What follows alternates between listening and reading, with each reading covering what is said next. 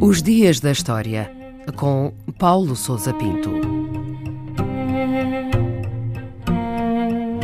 20 de junho do ano 1900, o dia em que teve início o cerco das legações internacionais em Pequim, na China.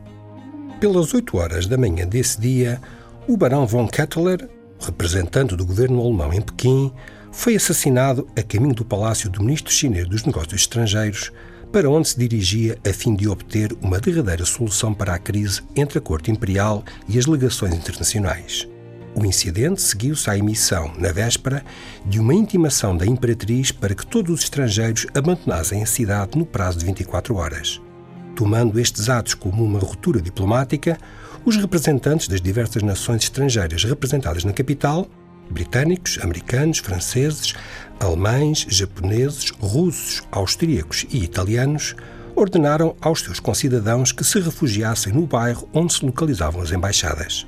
As forças militares de que dispunham, assim como vários milhares de chineses cristãos, tomaram posições defensivas num perímetro que foi imediatamente cercado pelas tropas imperiais e pelos membros do movimento nacionalista, xenófobo e anticristão conhecido como Boxers.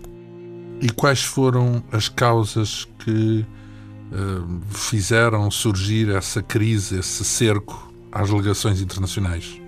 O cerco das legações internacionais de Pequim foi o momento mais agudo de um longo processo de tensão entre a China Qing e as principais potências mundiais. Desde os meados do século XIX que a China se encontrava enfraquecida, tendo sido forçada a ceder às exigências e ambições estrangeiras.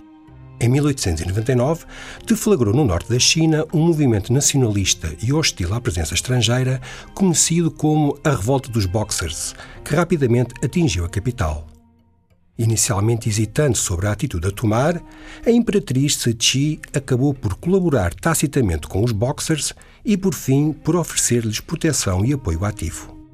À medida que os boxers progrediam para Pequim, queimavam igrejas e assassinavam cristãos e estrangeiros, as representações diplomáticas na capital recebiam reforços militares.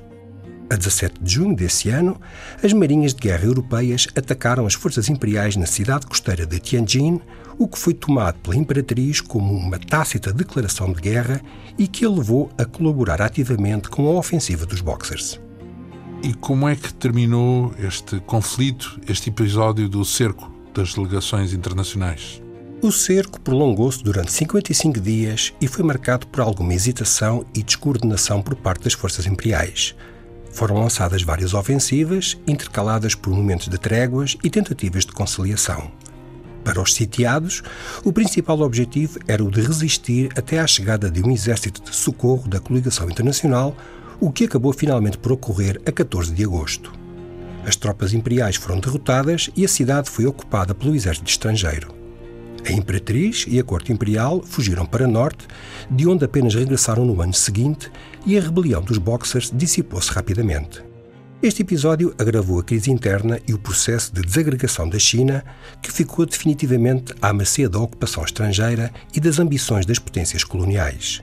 A morte da imperatriz Cixi em 1908, assinalou a etapa final da dinastia Qing, que reinava desde o século XVII, e precipitou o derrubo da monarquia e a proclamação da República três anos mais tarde.